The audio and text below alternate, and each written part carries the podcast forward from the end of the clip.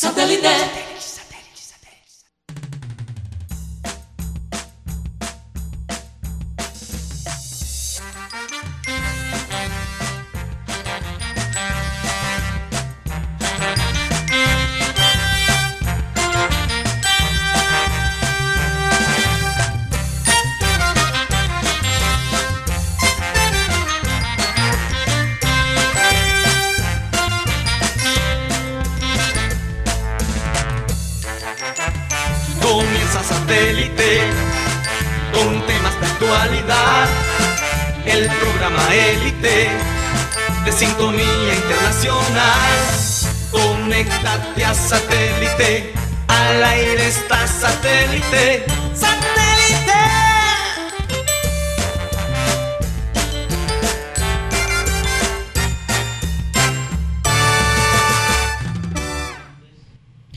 Señoras y señores, bienvenidos a programa Satélite.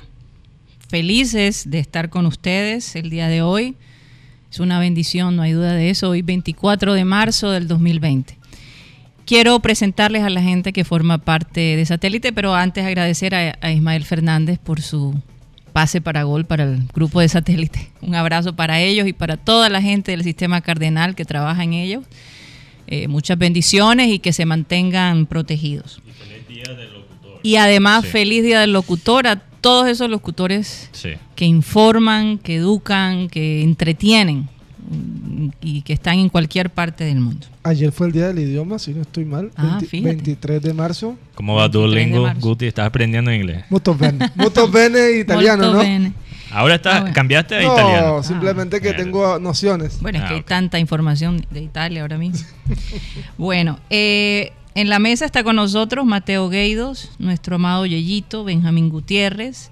En la producción tenemos a Alan Lara, a Benji Bula, a Tox Camargo y quien les habla, Karina González.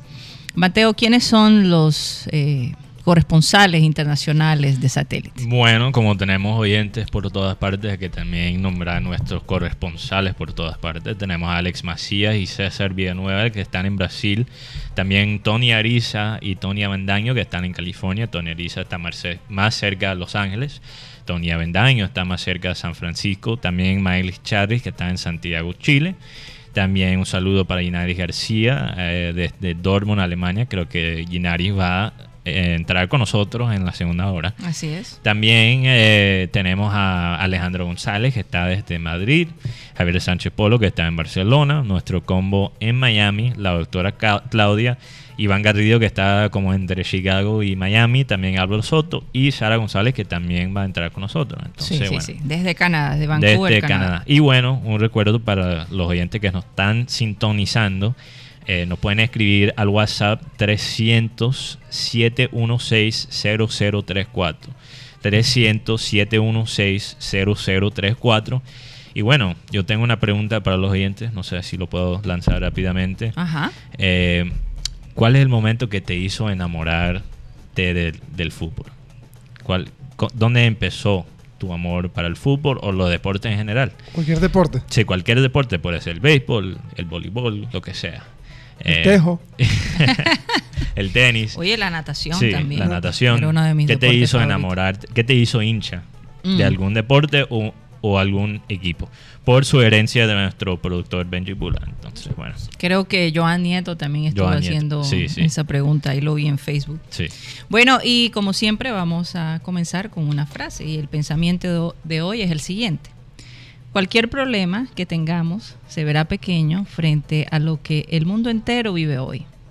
Que no se nos olvide que un día nos prohibieron abrazarnos y besar a los que am- amamos por amor. Increíble. Increíble pensar que porque te amo no te abrazo y no te beso. Mm. Cuando esos dos, es- esas dos expresiones son símbolos de amar a alguien, ¿no? De Sí. amar, de, de, de, de- de procurar o de, de ¿cómo, cómo- cómo diríamos? De, De ternura. de ternura, en fin, Sí. de, de- de tantas maneras, ¿no? Especialmente, día- sí, especialmente cuando piensas en la relación entre los abuelos y los nietos. Que es tan tierno. Sí, que es tan tierno. Y eso tiene que... Y ahora no lo podemos hacer. Sí. Y muchas veces teníamos a nuestros abuelos, a nuestros hijos, a Sí. nuestros hermanos, a nuestros primos, a todo el mundo alrededor y concentrados en el celular no disfrutábamos de esos sí, momentos. asados con la familia. Entonces yo espero, yo espero de verdad, y eso lo digo también para mí, para tenerlo presente y para todos los que nos están escuchando, que no desaprovechemos esos momentos cuando podemos besar y abrazar a una persona. Yo, yo creo que es la oportunidad en estos momentos cuando tú ves que lo, lo- lo que antes era casual se te ha vuelto algo imposible. Uno como que dice, hey, yo pude haber hecho esto, esto y esto, pero Sí. no lo hice porque, porque lo vi muy fácil. Cualquier Sí. día lo hago y ahora salir a comer un helado, decirle, decirle a tu mamá, abrazarla, por- y no lo haces a pesar de que te estás muriendo por abrazarla, Sí. dices, no, primero espero que pase el tema y después con mucho gusto, ese abrazo va a ser tan bonito y Mm. tan lleno de amor que de verdad me imagino cada abrazo que va a pasar después del coronavirus y pase todo lo que Sí. es la parte de... Ese primer abrazo después de esta cuarentena Uf. va a ser emocionante. También el, el- la, primera, la primera ida a un estadio de ese- fútbol. ese No me lo imagino. ese primer gol Ese primer gol en vivo. Todo va a ¿te ser como, imaginar? como por primera vez. Sí. Se va a sentir eso. Yo creo que no hay duda que el ser humano cuando pierde las cosas es cuando más las valora. Sí, sí. Y, y, y por qué esperar hasta ese momento? Por y a veces, días, no, a veces nos toca estar en crisis también para ver lo mejor de, de la humanidad. sí, lo mejor de la humanidad, porque ahí es donde tú, Sí. y a eso me refería. Por estos días, unos vecinos nuestros, Y lo peor. a, sí. los, a las 6 de la mañana, con un megáfono, despertando a medio vecindario. Lo- lo- es en un edificio que está por lo menos a unos, no sé, unos cuantos Sí. edificios del nuestro. Y eh, estas personas empezaron a, a- tenían una parranda, literalmente arriba en el sótano. Y la gente se quejaba y se burlaban. Y lo hacían todavía más fuerte hasta que la policía llegó. Inclusive con la policía ni siquiera pusieron mucha atención Sí. hasta que finalmente vino. Solo la multa. Cuando llegó la multa de más de 700 mil pesos, entonces se les acabó la risa. Y, y es que, señores, ahí es donde tú empiezas, como dice Mateo, ves la naturaleza de algunas personas. Lo bueno y lo malo sale.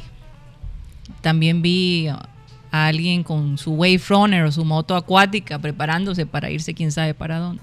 Como si estuviéramos Como si de vacaciones. Imagínate. Es la parte que no Sí. entienden, que no son vacaciones. Eh, es estar en casa forzosamente, en contra de nuestra voluntad.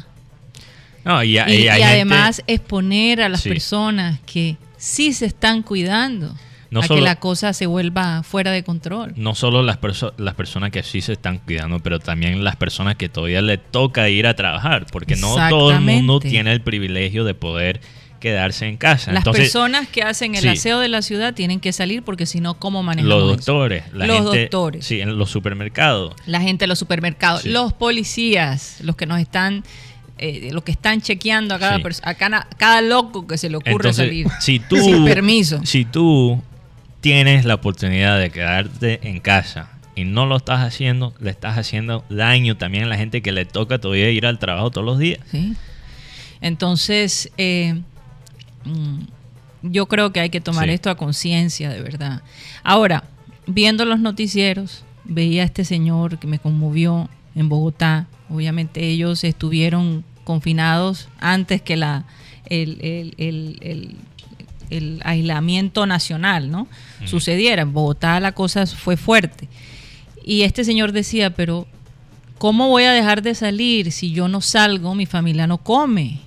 ¿Dónde está el gobierno con las ayudas que supuestamente nos iban a dar? Es muy fácil para una familia que tiene los medios y comprar comida, encerrarse en su casa, pero ¿qué van a comer mis hijos y yo? Agua. Eso es lo que vamos a comer. Entonces, yo creo que es importante para que la población no se desespere empezar a actuar Sí. desde ese punto de vista con los ciudadanos que de verdad no tienen cómo salir, a, cómo comer Sí. y encerrarse en sus casas si no trabajan. Mira, mira, yo, yo he escuchado bastante también, bueno, las empresas privadas, las corporaciones tienen que apoyar, tienen que, tienen que, que- que ayudar a los empleados, que eso es cierto, ¿verdad? Pero la concentración ahí yo creo que no es buena en la empresa, porque las empresas mismas no tienen la incentiva propia, incentivo. el incentivo propiamente de ayudar, ayudar los, los empleados. Bueno, en eso O sea, precisamente ¿cuál es, cuál lo que se está cuál es el incentivo básicamente para una empresa? Para una empresa pagar todos los sueldos de los empleados. Bueno, si no- desde pero el espera, punto de vista de negocio analítico, obviamente no lo hay. Claro. Pero desde el punto de vista humano. Humano, sí, pero como empresa, ¿verdad? ¿Cuál es el incentivo? No hay nada ahí. Como humanos, otra cosa. Y hemos, hemos visto excepciones. Por ejemplo, lo que ha hecho Arturo Calle, también cosas que han hecho, por ejemplo. Calzacosta, por lo que me contó Guti esta mañana que Subway está trayendo comida a los doctores, cosas así. Pero, Mm. pero, pero, esas son las excepciones a las reglas. La mayoría de las empresas no tienen incentivo para ayudar a los empleados. Entonces, ¿qué pasa? ¿Quién sí tiene incentivo para ayudar a, em- a- a la gente trabajadora de este país? El gobierno. Porque el incenti- incentivo del gobierno es tener paz en el país y también velar por, por sus ciudadanos. Entonces, ¿qué es. pasa? Lo- el gobierno, en mi opinión, debe estar aportando plata a las empresas eh, con el, solo el propósito. No para pagar los directivos, no pagar los dueños. las vacaciones de los o, o quitarle impuestos. Ajá, Sí. pagarle el- las vacaciones a, a los directivos, pero para mantener los salarios. Las nóminas. Las bueno, eso es una de las cosas que se está que planteando. es muy, me parece muy bueno. Entonces, Ahí- ojalá que sea así, porque a veces se di- anuncian cosas aquí, se dicen cosas y no se hacen. Yo, yo- yo quiero que destacar Sí. también a las personas que están oyendo el programa, que son de escasos recursos o que están aspirando a una ayuda del gobierno, Sí. que no le crean a los inescrupulosos. De verdad, Sí, hay sí. gente que se aprovecha de esto para... Uy, sí. Imagínate que en Medellín los hicieron ir a 60 mil venezolanos Ay. a que fueran una parte a buscar 60 mil pesos. Cuando llegaron allá no había nadie. Dice el alcalde, bromitas. el alcalde de Medellín, Daniel Quintero, dice, vamos a jugar con estas cosas que son tan graves. Oye, no. Sí. Estas personas que no tienen dónde... Mira, casi, una- ca- ca- casi siempre cada vez que una persona hace algo así, se Sí. le devuelve la pelota. pero, pero hay una frase de una escritora americana, Maya Angelou, muy reconocida. Ella dice, más o menos traducida la frase es, cuando alguien te muestra quién es ellos, créelo la primera vez. O sea, cuando alguien te muestra su naturaleza, quién es ellos, cómo ellos actúan, créenlo la primera vez. Y aquí hay muchos políticos y, y empresarios que ya nos han mostrado cómo es el carácter. Entonces ya debemos creer que Sí. eso ya es así. Quiero felicitar a dos personas Ajá. que, conozco, que conozco porque han estado, están en el, han estado en el Junior. Ajá. Michael Ortega, sigue dando su... Sí, sí. Y Edwin Cetre. También salió en su carro a repartir mercados a la gente en la calle. Mm. Sí. Así que felicitaciones y esperamos que los demás se sigan uniendo. Así. Y lo otro, Este es el momento de empatizar. Curiosamente, nosotros llevamos semanas hablando de cómo activar ese, ese lado humano de nosotros que se ha vuelto tan, tan racional. Eh, todo lo damos si nos conviene. Eh, y, si, y si hay algún beneficio detrás de todo. Pero eh, eh, eso ya de nada sirve porque incluso gente que aquí, por lo menos en la ciudad y bueno, en cualquier otra parte del mundo, que tenían sus empresas, sus restaurantes, eh, sus tiendas de, de- de- ropa, en este momento eh, la economía les va a dar durísimo, durísimo. Y, cobra, y, y además de eso cobraban unos precios estrafalarios. ¿no? y, y- y la verdad es que lo más doloroso es que especulan con los precios y algunos almacenes de cadena están cobrando más- mucho más de lo que vale el producto como tal. Sí. Sí.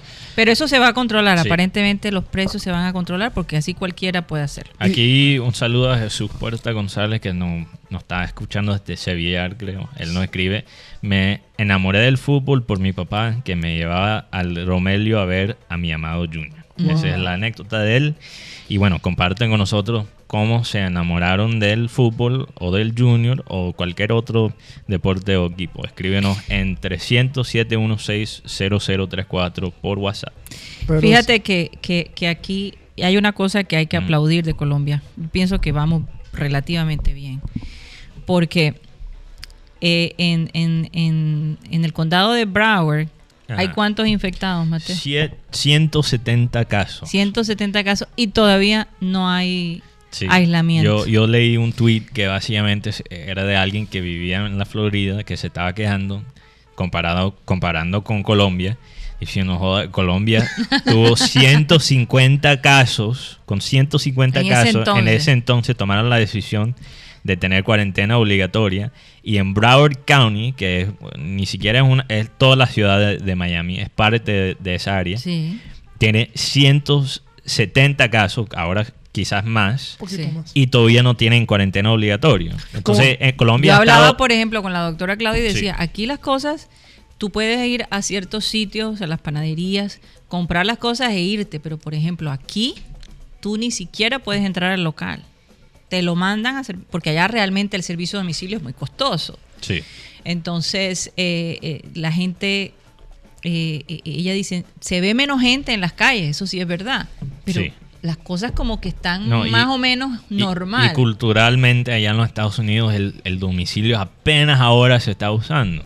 Porque apenas ahora se está viendo eh, las aplicaciones de Uber Eats y todo eso, pero el, el domicilio no era tan tan común. La excepción siendo quizás Nueva York, como todo está ahí Bueno, tan pero es cerca. que imagínate, eh, Sí. de, de igual, eh, por ejemplo, ciudades como Barranquilla, donde Sí. las distancias no son tan, tan, por tan eso digo, largas, por eso digo. se puede manejar un domicilio, pero Sí. imagínate Miami. En Miami o en Los casi, Ángeles. eh, solo a la gente que vive alrededor, ¿no? Pedro Pico, que nos escucha desde Houston, Texas, Mm. la ciudad espacial, dice que ya hay toque de queda Mm. en Houston. Qué bueno. Entonces, oraciones para la familia de Pedro y todos los que están Sí, en Houston. sí, sí, sí, sí. La, la cosa en Nueva York está tremenda. El, Sí. el- el alcalde dice que por lo menos el 80% de las personas van a ser contagiadas, de, las, de, los, de, los, de los ciudadanos en Nueva York. O Sí. por lo menos van a estar expuestos, por lo menos 80 personas.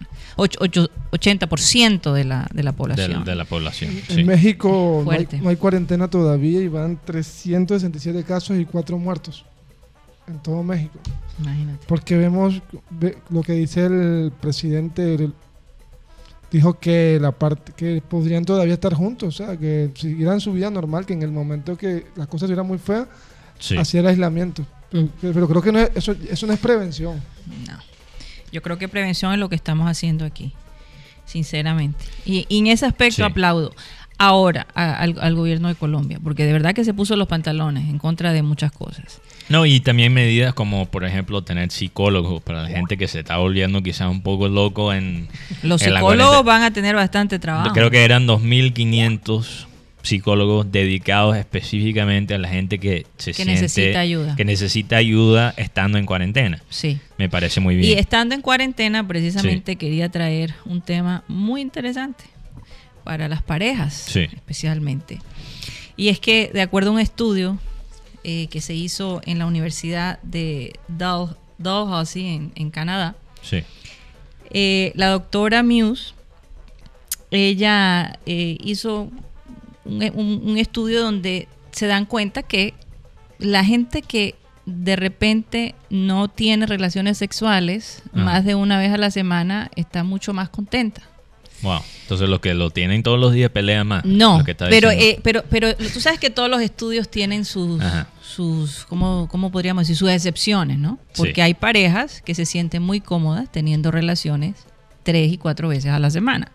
Ahora, hay parejas que tienen esa expectativa y cuando no la cumple se frustran mucho.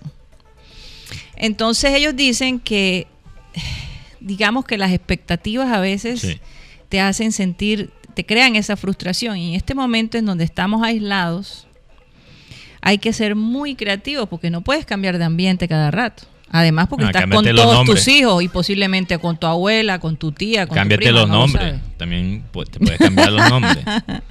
No, pero dice que de, de- de repente el hecho, el hecho de que la Sí. persona tenga estas expectativas tan grandes y que se sienta que tiene, por ejemplo, hay parejas que hacen un acuerdo que tienen que hacer, eh, eh, tener relaciones todos los días. ¿Verdad? Eso crea, de todos modos, un cansancio físico. En, en este momento donde no hay tantas Bueno. actividades físicas que estás en casa, eh, tal vez...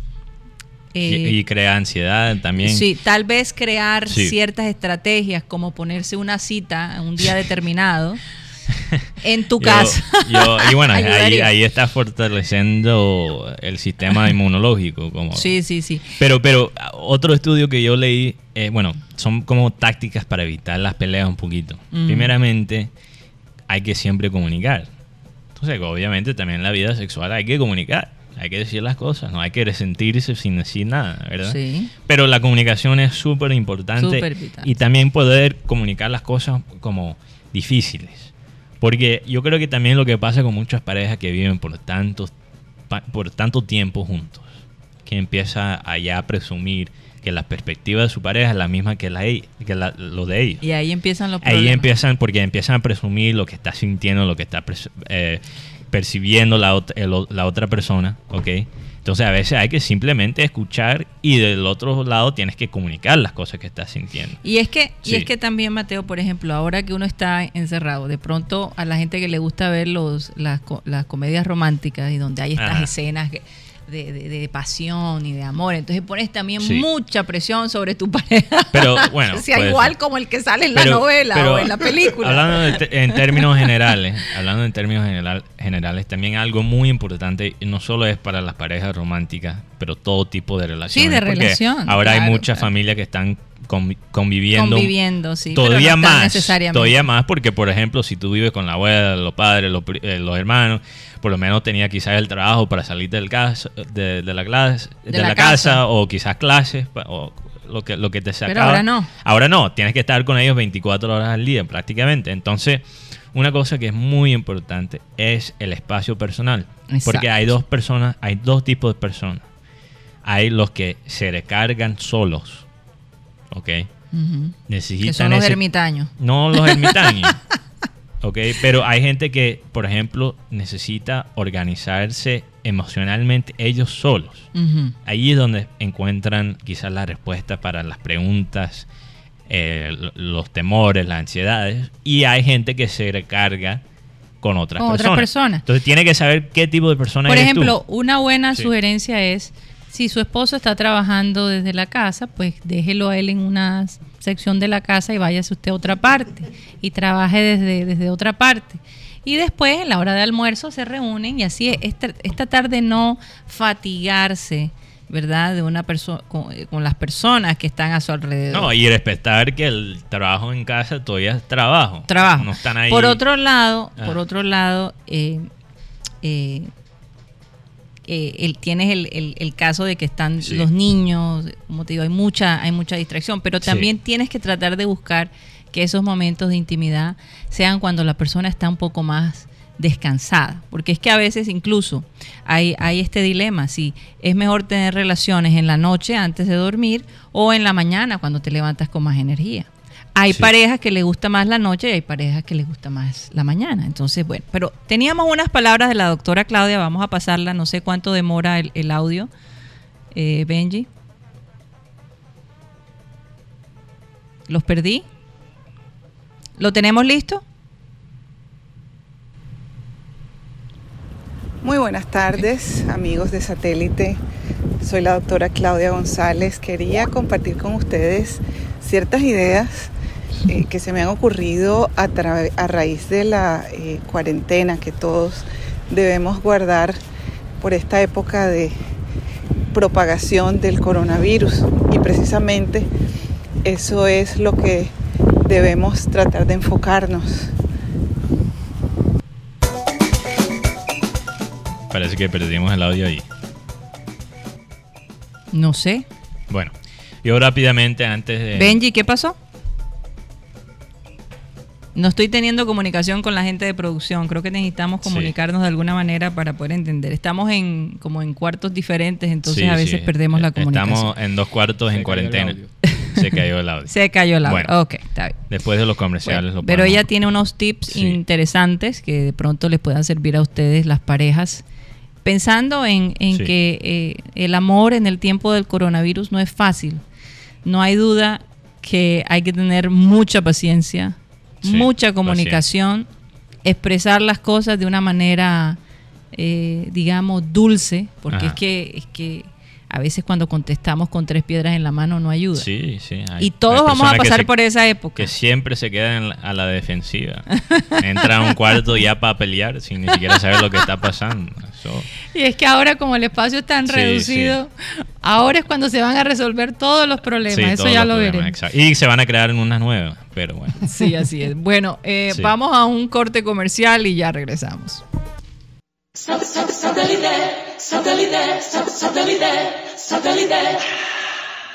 Estamos de vuelta con satélite y bueno, Mateo, ¿quiénes son los oyentes destacados? Por cierto Sí. que el, el, el cyber oyente o Número el ciber siete. oyente número 7 me contó, tuvimos una conversación. Ah, sí, hablaste con él, te explicó me la contó, eh, ese, So, ese, Fernando Rafael- Fernando Rafael Huelvas. sí. que como Abel González siempre hab- hablaba del número 7, Ah, él lo asimiló como suyo. Entonces, suyo. por eso decía el número 7, Ok, interesante. porque es el número como perfecto, ¿no? Sí, sí. Eh, bueno, tenemos en Facebook Jesús Puerta González, Dino Silva Fuscaldo, que nos está escuchando desde Ciénaga, Magdalena.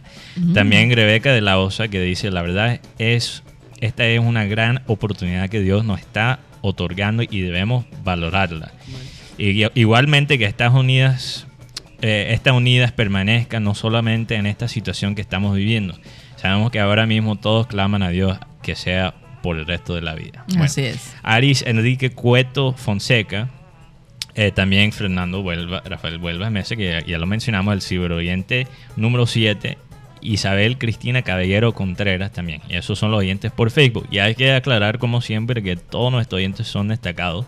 Oye, y Pero, el eh, Facebook colapsó el viernes pasado. Colapsó el viernes pasado, por eso por la eso nosotros sí. la, transmisión se suspendió por en Facebook, Sí. solo estuvimos por. YouTube.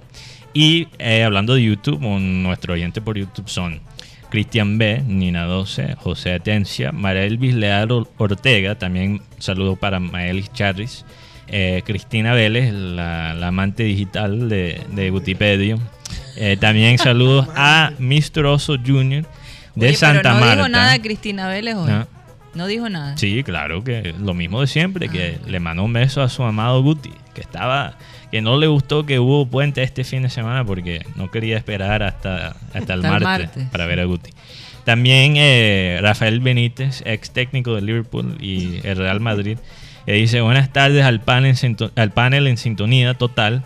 No quisiera hablar del tema, pero los respeto a ustedes y a los que están en sintonía. Entonces, él quiere, él no quiere hablar tanto del COVID-19, pero es que hubo muchas noticias este fin de semana, entonces tenemos que... Siempre, siempre Sí. el comienzo de la semana eh, hay eh, que dar cierta sí, información. porque pero es, hay que entender Sí. que de todos modos eh, casi que el 95% de la información que vemos es sobre el COVID. Entonces, sí. Y bueno, todavía tenemos ese enfoque de tratar de ser un oasis radial un poco para esta situación, pero a veces hay que tocar el tema. Sí, sí. También tenemos a John Jairo, que está en sintonía desde Cartagena. Eh, y bueno, quería leer rápidamente eh, un mensaje aquí de un oyente que nos escucha desde Miami, que es. Alberto Escolar. Él dice, en Miami hay muchas empresas que se autoconsideran esen- esenciales para jugar con el decreto del cierre de los negocios que no son esen- esenciales. Entonces eso también es irresponsable porque obliga a ir a los trabajadores a trabajar. Por ejemplo, GameStop, en la tienda de videojuegos en los Estados Unidos, dijo que era una tienda esencial. Entonces, que se iba a mantener abierto. Imagínate. Entonces, hay negocios que están Pero ¿y buscando ¿quién la decide manera. eso? ¿Quién decide eso? Por Eso es un decreto que dijo básicamente que los negocios no en- esenciales se deben cerrar y los que son esenciales se dejan. Pero entonces, imagínate el de poco ropa. Sí, exacto. Entonces, muy poco detalle sobre lo que es esencial y lo que no es esencial. Y eso Bueno, se aquí, decide- aquí en Colombia, eh, por ejemplo, dieron la Mm. lista de las personas que pueden estar eh, caminando Sí. o transportándose en la ciudad durante este encierramiento. Sí.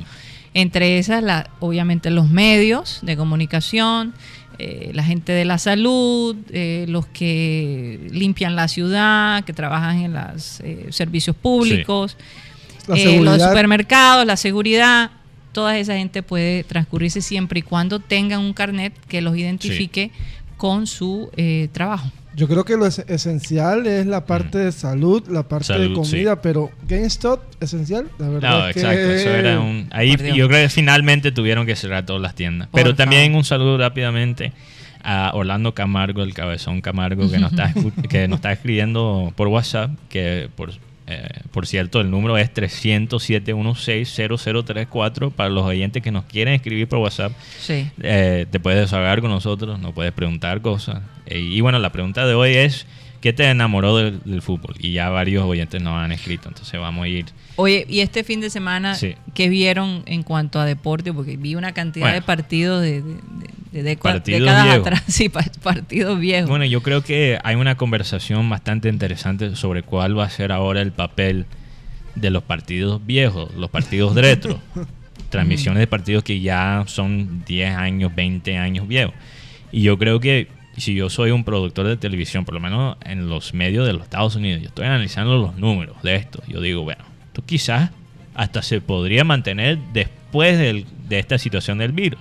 Mm. Tener más programaciones de eh, partidos ya del pasado. Oye, Y yo, yo creo, yo pronto- prefiero ver un partido de los 90 que, o sea, dos manes hablando paja por do- eh, Pero dos también horas. de pronto se pueden hacer más eh, programas periodísticos, por ejemplo, indagando un poco sobre estas Sí, estrellas bueno. que uno sigue, ¿no? Exacto. Menos, menos programas de debate que crean ahí debate para solo debatir, para crear contenido, para hacer noticias. Sí, sí. Y más bien, sí, como tú dices, por ejemplo, los documentales que hace ESPN en los Estados Unidos, que son los eh, 30 por 30, Sí. que hablan de, de situaciones curiosas en la historia de los deportes. Tener más programación así, hablar más de- también del pasado. Sí. Porque, por ejemplo, hay personas de mi edad que no conocen jugadores del Junior hace 20 años, hace 30 años, ¿verdad? Porque cómo vas a mantener, especialmente que, bueno, finalmente vamos a tener algo de un museo público con esto de del ala, ¿verdad? La, la aleta. La aleta, la aleta. Entonces, pero cómo más, o sea, cómo se transmite esa información, es lo mismo, eh, porque ahora que tenemos los medios digitales, hablamos tanto del presente que la gente se olvida de lo que era el pasado. Sí, Entonces, sí, sí, Por sí. ejemplo, yo felicito la iniciativa de la FIFA de pasar partidos de los mundiales los más importantes. Pasaron el partido entre Holanda y España, el 5 a 1. La verdad es que ver esos goles de Van Persie, de Robben, de De Vrij, la verdad Sí. fue algo muy diferente. Y recomiendo a todos los oyentes y los que nos están viendo eh, la, la película del Mundial del 2018. Muy Oye, se bien está hablando, hecha. fíjate que hablamos del Mundial del 2006 eh, el año pasado y estoy viendo bastante artículos sobre ese Mundial. Es que para mí ese mundial marcó Sí. la, la historia del fútbol moderno. Yo, yo creo que, exacto, es que es post 2006 y antes 2006, Sí, porque El, el- el fútbol de Europa en particular cambió bastante después de eso. Todavía esa era la última quizás, porque también el fútbol de selección siempre es un poquito atrasado comparado al, al fútbol de clubes. Entonces, eh, yo creo que vimos como ese, ese último poquito de fútbol de los noventas, ese fútbol bastante individual antes del, del proceso del Barça, del Bayern eh, y ahora, por ejemplo, del Liverpool, de equipos que controlan más bien el espacio. Entonces, bueno, es, es una época muy Oigan, y interesante. tenemos para a Sara González desde Sí. Vancouver. Vamos a darle pase a ella para que nos cuente un poquito cómo están las cosas. Eh, British Colum- Columbia, Sí. eh, que es el área de, como podríamos decir, eh, ¿cómo se diría? Es Sí, como el estado, el estado, básicamente. ¿no? de, de Vancouver. La provincia. la, La provincia, la provincia. Eh, es una de las áreas, digamos, mm, que tiene más contagio del coronavirus. Esa, eh, creo que Toronto, eh, no sé, creo que Quebec también, hab- habrían hablado algo de Quebec, Vancouver, Quebec, Toronto, son Sí. como los puntos donde... todas las ciudades Todas las grandes, ciudades sí. grandes, ¿no? Sara, cuéntanos un poco, bienvenida. Hacía ratico que no te teníamos acá en, en programa satélite, pero sabemos que, que la cosa ya eh, se está apretando bastante. Cuéntanos un poco qué está pasando en, en Canadá por estos días. Perdimos a Sara González. Perdón, la tecnología. me no- fue por un momento. Ah, ok. Ah, ahora te tenemos de vuelta. Ajá. Cuéntanos, Sara, ¿cómo están las cosas allá en Canadá? ¿Qué está haciendo la gente? Los canadienses son muy meticulosos. Primero que todo, hola a todos, a los oyentes del programa. Sí, de verdad, tenía ratico que, que no había tenido la oportunidad de participar. Eh, la verdad es que trabajando en, en una aerolínea me ha mantenido bastante ocupada, sobre todo en esta época. Sí. Ya se imaginan por qué. Eh, soy la coordinadora eh, de, la, de la aerolínea en la ciudad de Vancouver, entonces me he mantenido muy ocupada. Pero sí, eh, la provincia de British Columbia, creo, o de Colombia Británica, creo que está en tercer eh, puesto, digámoslo así, de más casos en el país. Aún así, Canadá apenas hasta el día de ayer tenía aproximadamente 2.000 casos. Eh, es relativamente bajo para el tamaño Sí. del país. Sí, claro, claro. no tenemos la misma población de Estados Unidos. Sí. Pero los controles de aquí de verdad que han sido muy eficientes, han sido muy eficientes hasta el punto de que tú sabes que se cerraron, se cerró el borde, eh, no se, no, no se están haciendo más vuelos internacionales, solo se están trayendo a los ciudadanos y, y a los residentes permanentes que están en otras partes del mundo, se están trayendo acá, pero eso también va a tener un límite. Sí. Eso también va a tener una fecha límite, así que los que no pudieron se quedaron en el país donde estaban. Claro. Eh, ¿Qué les cuento? Las medidas de seguridad que hay en el aeropuerto de Vancouver, que es el segundo aeropuerto más grande del país, son bien extremas. Eh, de ver- el control que hay, eh, todo lo que está pasando alrededor de, de el negocio de, de los vuelos es bastante impresionante, nos ha dejado a todos como paralizados, ¿no? porque tú sabes que las aerolíneas están dando lo que se llama un layoff, que están como, como si estuvieran despidiendo a los empleados, ¿no? Pero Sí. hay diferentes Niveles, Cuando uno escucha sí. hablar del layoff, hay diferentes casos. Hay unos que solamente se les está dando una licencia, hay otros que simplemente se les ofreció como un retiro temprano, o sea que quedan como pensionados de la aerolínea y, y hay otros que se les ofreció una salida temporal. En fin, son muchos los casos que las aerolíneas están enfrentando ahora mismo. Eh, la aerolínea para la que yo trabajo hoy precisamente le va a dar layoff a 6.900 empleados. Fuerte. Y no va a tener ningún tipo de vuelos internacionales, solamente algunos domésticos y en los aeropuertos principales del país. La ventaja de Canadá y Estados Unidos es que si esto sucede a, a estos empleados, ellos pueden colectar lo que se llama el desempleo o unemployment, eh, que por lo menos es una ayuda Sí. bastante, no es tan generosa como lo que de pronto lo los mínimo, sueldos, eh, quizás, es algo sí. mínimo, pero, pero es una ayuda y hay una serie de, de beneficios, de alimentos y de, de cosas que las personas reciben.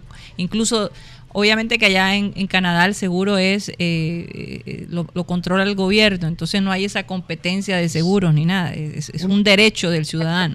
Sí. Es un seguro del gobierno que tú pagas con cada cheque, Sí, eh, te, te retira obligatoriamente proporción a tu, a tu salario sí, exacto. y es un seguro que estás pagando.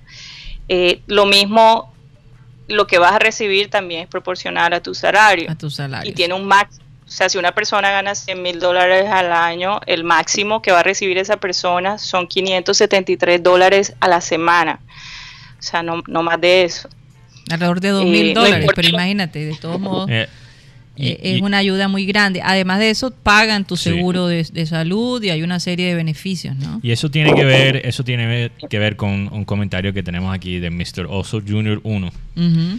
que nos está escribiendo desde Santa Marta. Él dice, a nosotros los informan, informan, Informaron. no, no, no, los informales, Ah, perdón, ok. informales, Sí. trabajamos día a día. El COVID-19 no nos va a matar, el hambre sí. Hay comido, pero la pregunta es, es si hay dinero para comprar. Entonces, aquí hay que velar por esos trabajadores que Que no era lo que yo hablaba al Sí. principio, Sara, de que hay gente Sí. llorando, desesperados en la calle, tratando de, en Bogotá, sobre todo porque ellos tuvieron un eh, aislamiento obligado eh, el Un fin de semana, Un simulacro. un simulacro eh, por tres días y, y- y- y había gente que tenían que los policías detener y les explicaban, si yo no salgo, mi familia no come. Sí, eso, eso es algo que yo también Es algo difícil. destaquemos algo que fue que la gente pensó que era un simulacro paseo y mucha gente se fue de Bogotá. Cuando quisieron volver, Sí, no podían entrar. No pueden volver. Es más, a- de- por, inform- este, por impares y pares, Ujú. y, ca- y cuando entres tienes que llenar un formulario y pagar un milloncito de pesos. Así que... Lo que les costó Sí. la- las vacacioncitas que se quisieron pegar. Sí. Que es que mucha gente, mucha, yo no sé, Sara, si tú en, en Vancouver has visto gente tratando de ir a los parques, tratando de llevar su vida normal, o, o tú definitivamente eh, has visto el autoaislamiento, que es que mucha gente lo está haciendo, sin necesidad de que sea mandatorio. La verdad es que sí, Karina. Los parques, cuando uno maneja, eh, los parques están muy vacíos. eh, todo el mundo aquí, todo el mundo se mantiene a dos metros de distancia. eh, en los restaurantes, pues los restaurantes todos están cerrados. Pero Sí. por ejemplo, eh, en el aeropuerto están marcados en el piso la distancia de dos metros para que las personas que están haciendo fila Wow. mantengan su distancia. Qué maravilla, Sería porque- como una mala educación o una grosería que tú estuvieras muy Sí. cerca de la otra persona. No, Ahora mira, eso se Y hay que, considera hay como que- hay que- así que Hay que tener cosas aquí en Barranquilla para, Sí. para hacer eso más claro. Por ejemplo, yo, eh, yo todavía camino al parque de vez en cuando este fin de semana para tomar sol. Además, me gusta ir al parque para escribir un poquito, para pensar, salir de la casa.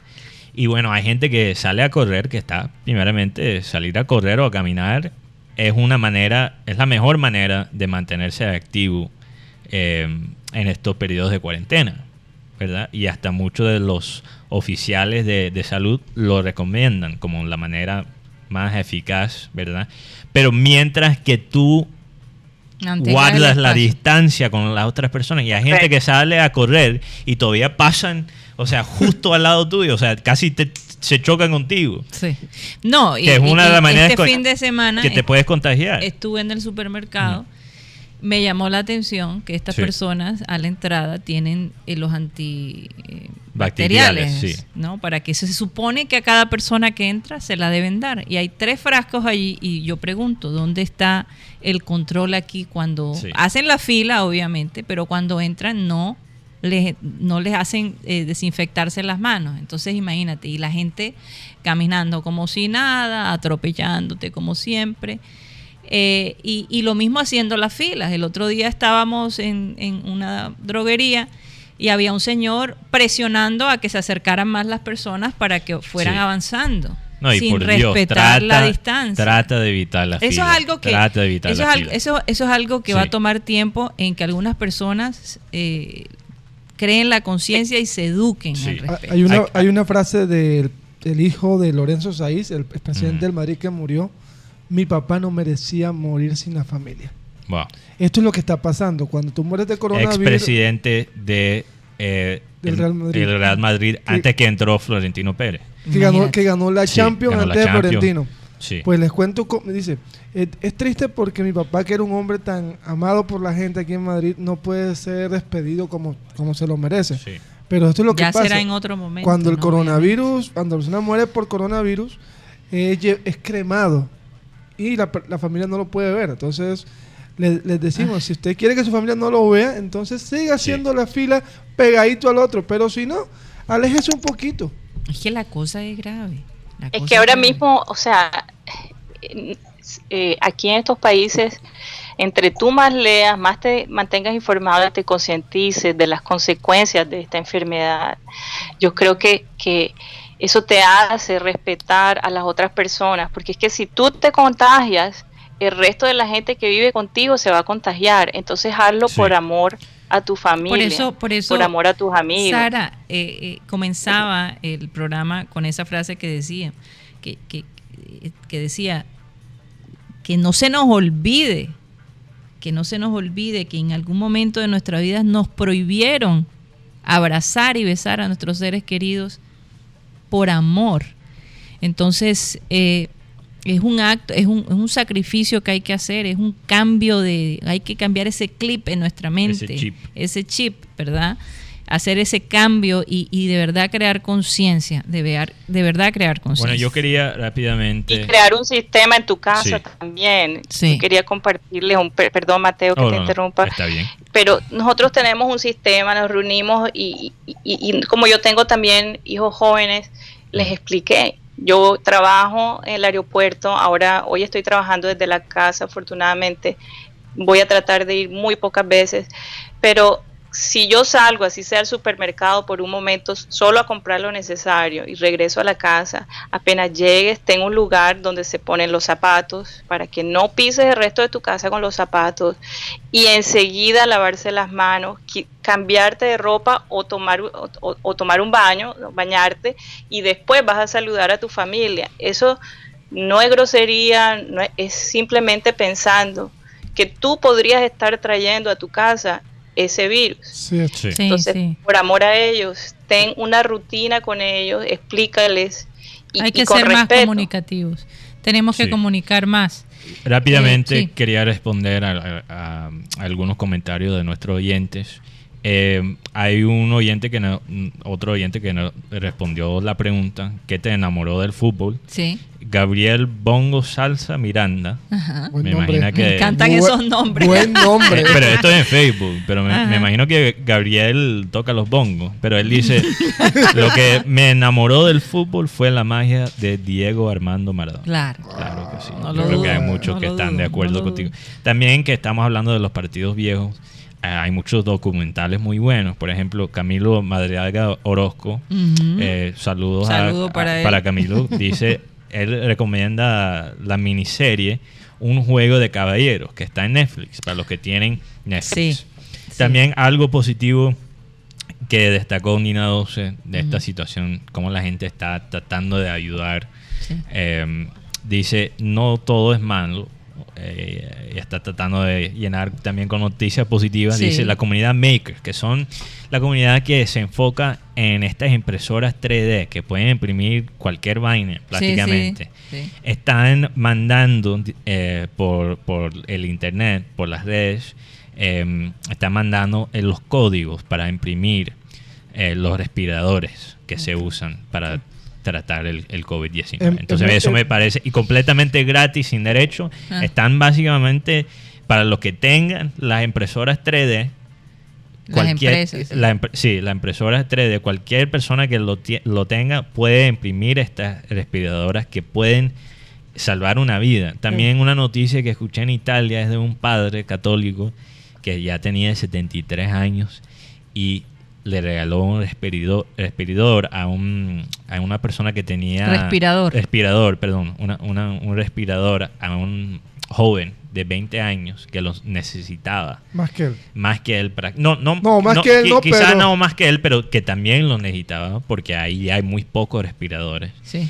Y este, este señor, este padre, eh, muere después de básicamente sacrificarse para este joven. Entonces mm. eso también es lo, lo la Las cosas lindas, sí, por amor. La, gente, de la gente de la Universidad de Medellín está haciendo un respirador que vale 5 millones. En vez de 80. Mientras tú vale, 80. Entonces eh, eh, empieza a salir toda la, creatividad en, en, medio de la necesidad. Y de verdad, de verdad, que no hay mal que por bien no venga. Karina, ¿sabes qué sorprende? Y esto es algo que yo me, me, he puesto a, indagar en estos días de nada de fútbol. Por ejemplo, en, Santa Marta, Delfines. Cartagena, Delfines. Se está viendo... Sí, sí eso vi, eso vi. En Huila, la zarigüeya. ¿Sabes cuál es la zarigüeya? Es como, un, como una rata. Ajá. Pero, pero la que se pueden comer. Oye, yo me pregunto, ¿en, ¿en, Canadá salen los osos por todos lados? Sara, ¿se han visto algún, más a los osos caminar por las calles como perro por su casa? ¿O, has visto alguno que otro animal que no veías salir de repente? Sí, Vamos a preguntarle a Sara. Sí. Mm. Te cuento que no. Todavía. Que no, yo no sé si estar bueno, ya oficialmente estamos en la primavera. Ah, Todavía la temperatura no ha cambiado. todavía hace frío. Así que los osos pueden estar todavía en ese estado de, de hibernación Sí. y, y de pronto los vamos a ver pronto, pronto Ah. por ahí. Sí. Sí, sí, Pero sí. ellos salen, como los osos que, que viven cerca de los humanos, son los osos negros. No vayan a pensar que son los osos grizzly No, no, no, que no. pueden comer. Los- Que te pueden matar. sí. ellos están aquí, pero más al norte, ya Ah. en las, los ojos, montañas. los osos negros Los también te tenemos pueden los matar. osos negros. Eh, Sí. Ellos no atacan a las personas si no se Ah. sienten atacados. Ellos Sí. comen puras fruticas. Tú los ves comiendo sus fruticas de los árboles, de esas como unas cerecitas. Eh, pero te pueden atacar si se sienten en peligro. Así que ellos más bien le huyen cuando oyen bulla de las personas, ellos se esconden. Ellos no quieren estar cerca de ti. Bueno, Yo Sara, de todos modos, eh, muchísimas gracias por estar con nosotros. Eh, espero que sigan manteniendo esa calma eh, y esa organización. No hay duda que Canadá es un país eh, que, que toma medidas drásticas y, Sí, y cuando se preocupa mucho por ellos, sus eh, ciudadanos. No sé, son personas muy calmadas y muy Sí. racionales en muchos sentidos. Me da un poquito de... Sí, eh, Prefiero no comentar mucho sobre las ayudas que se les van a dar a las personas aquí porque es doloroso comparar un país con el otro. Sí, total, total. y, y hasta cierto punto ahora mismo con tantos casos eh, y, y- y- yo no sé en Colombia qué, qué se le va a ofrecer a la gente y, del nivel de pro- pobreza ya de todos Sí, modos es más alto. De, de eso, de eso definitivamente vamos a hablar más adelante, Sí. pero ya nos tenemos que despedir del sistema cardenal para empatar digitalmente. Así que Y eh, rápidamente, rápidamente por donde nos pueden Nos pueden seguir escuchando si eres pernicioso y de buen gusto, como dice nuestro oyente José, José Atencia. Nos puedes seguir escuchando Abel González Satélite en Facebook, programa Satélite en YouTube.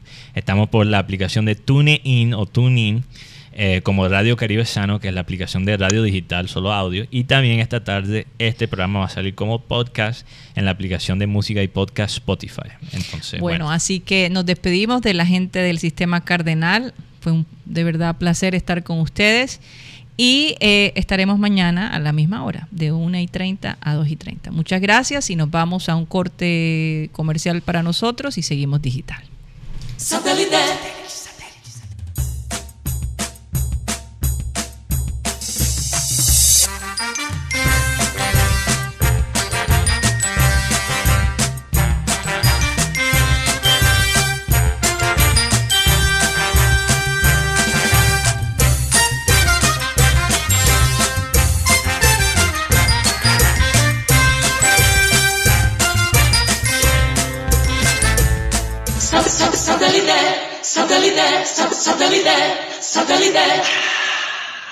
Bueno, y estamos de vuelta digitalmente, como lo decía Mateo. Nosotros los perniciosos, ya después de esta hora, pues quedan 30 minutos digital. Así que eh, vamos a continuar. sí. Eh, no sé si Sara González todavía está allí. O ya salió. Pero teníamos a Ginaris García desde Alemania. Vamos a ver si nos responde Ginaris. Hola, hola, hola a todos. Hola Ginaris, hacía rato que no te oíamos. Sí, Bueno, sí, estaba un escuchamos de poquito ti. perdida. Sí, Sí. escuchamos de ti con Juliet Márquez, que Sí. la tuvimos aquí y que estamos fascinados con la canción de ella, de verdad. Tremenda mujer y Katia Márquez, ¿no? Oye, oye, Inari, yo tengo una pregunta. Tú que también eres eh, entrenadora del fútbol, Sí. ¿por qué es que los arqueros siempre le tiran a la música? Es algo como consistente. ¿Cómo así? O sea, que Hay- le gusta tocar. Hay muchos arqueros que tocan instrumentos o que, que cantan y Juliet Márquez fue una arquera. Ah, sí, jugaba, ¿verdad? Antes Sí, de la, sí. de- antes de la Oye, lesión. ¿verdad? Sí, buen- sí, buen la verdad no sé por qué, pero Sí. digamos que podemos deducir de que desarrollan habilidades Ah, con sus manos, Sí. Ah, porque tocan los palos. Claro. O tiene que ser más excéntrico. reflejos, Sí. velocidad de manos, cambio de manos. Entonces, no sé, de pronto puede ser por eso, pero Sí, nunca, sí. nunca había escuchado algo así de que, de que fuera como una constante. Hay- hay- porque si tú miras, bueno, Alison Becker de Liverpool canta y toca la guitarra.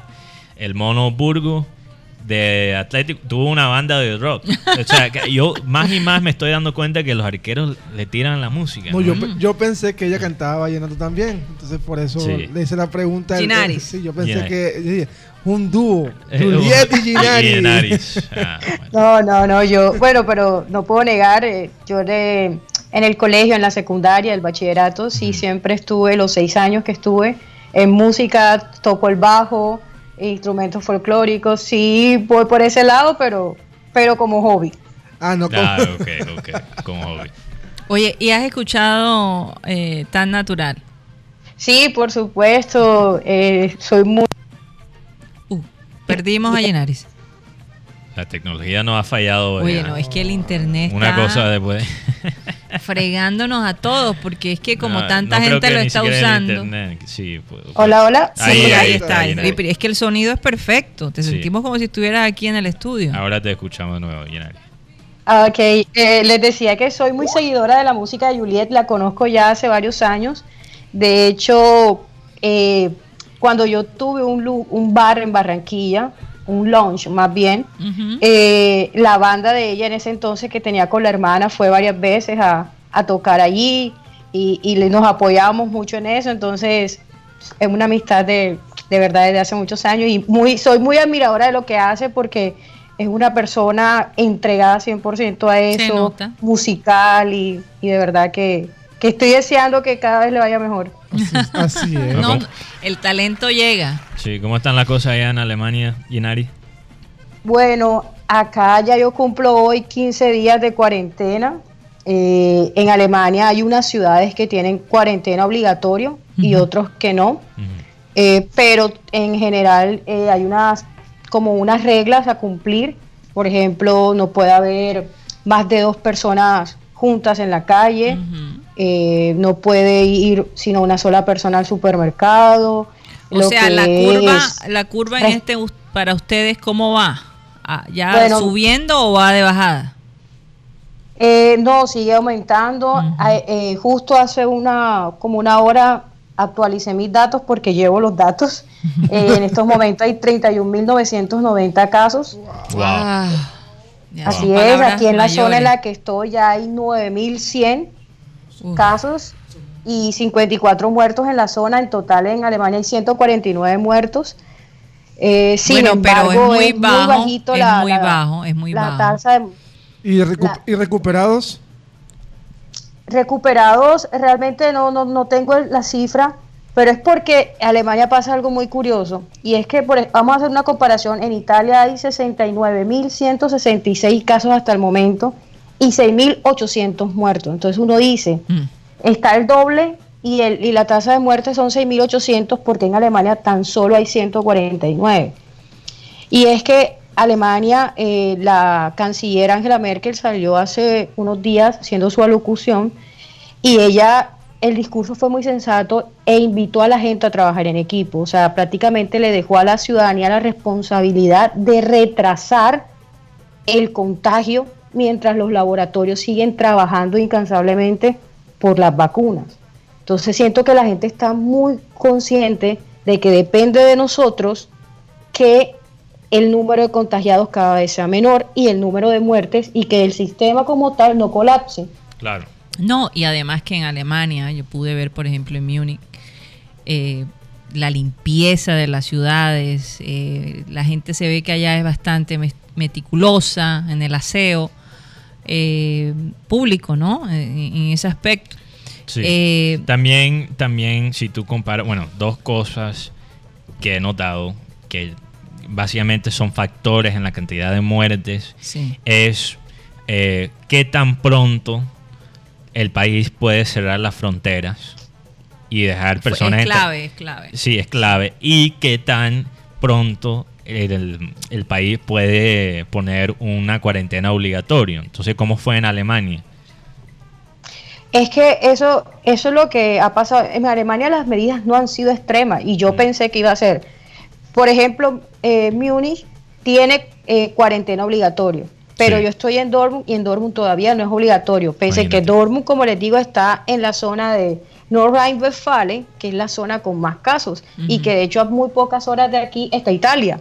Sí, y sin claro. embargo aquí la- el, el confinamiento no es obligatorio, pero se establecieron las medidas y realmente todo el mundo está en cuarentena. Yo te digo, yo tengo 15 días totalmente en cuarentena porque he visto que ha- cómo ha subido el número de contagiados acá. De hecho, Angela Merkel se encuentra en cuarentena En porque... sí, ella salió eh, positivo. Sí. Sí, Ah, y, y además porque ella es una persona que por ahí mostraron las imágenes merca como cualquier ciudadano acá. O sea, no está, no es que le hace mercado a otra persona ni nada, ella misma va al supermercado, hace No, todo además eso. que él- ella, ella tiene contacto con gente de todas partes del mundo.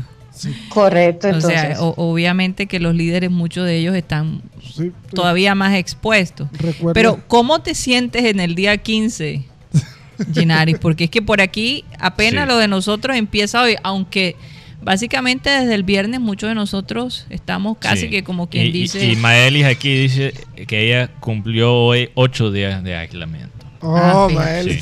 Cuéntanos un poquito, co- ¿qué- cuál ha- ¿cuáles han sido tus actividades para mantener tu mente eh, sana, despierta y cuerda? Sí, El, cuerdo. el cru- el crucero. Bueno, debo ser muy sincera y es que no ha sido fácil, a pesar de que yo aquí de pronto no soy una persona de estar mucho en la calle ni nada de eso, solamente iba a los entrenamientos del equipo, los partidos del equipo y todas esas cosas, pero eh, mi preocupación va mucho más por lo que está pasando en Barranquilla. Obviamente está mi familia, mis Claro. papás son personas mayores de 60 años, alto riesgo, mi papá es hipertenso, sufre el corazón, mi abuela que tiene más de 90 años, o sea, mi preocupación realmente está más en Colombia y he tenido días bastante tristes, llamándolos a toda hora, haciéndoles todas las recomendaciones, haciéndolos entender que por favor se cuiden. Entonces ha sido como días buenos, días malos, pero en general eh, he tratado como de, de centrarme un poco y, y ser un apoyo para ellos, que cuando hablen conmigo entonces ya no me vean así, sino un poco fuerte y demás. En mis actividades, pues leyendo mucho, eh, haciendo un poquito de trabajo de fortalecimiento para mis rodillas, que eso no puede parar porque mis rodillas, ya tengo mis cuatro operaciones y apenas yo paro, el dolor se, se Se incrementa, sí. Ahora mismo estoy haciendo un curso especializado en fútbol femenino con el Club Valencia de España. Entonces wow. lo estoy haciendo a distancia. Y bueno, en, en eso entre una cosa y otra, limpiando el apartamento. El crucero, el crucero. ¿Y, y cómo está el fútbol femenino, eh, Inari? Porque muchos atletas, muchas de las jugadoras, ellas viven, como muchos, de, de semana a semana de lo que ellos ganan eh, eh, como atletas profesionales, porque ellos no ganan los mismos sueldos que ganan eh, los, profes- los profesionales quizás del, del deporte masculino. Entonces, ¿cómo, ¿cómo los clubes están velando por las jugadoras? Eso es lo que yo me he preguntado.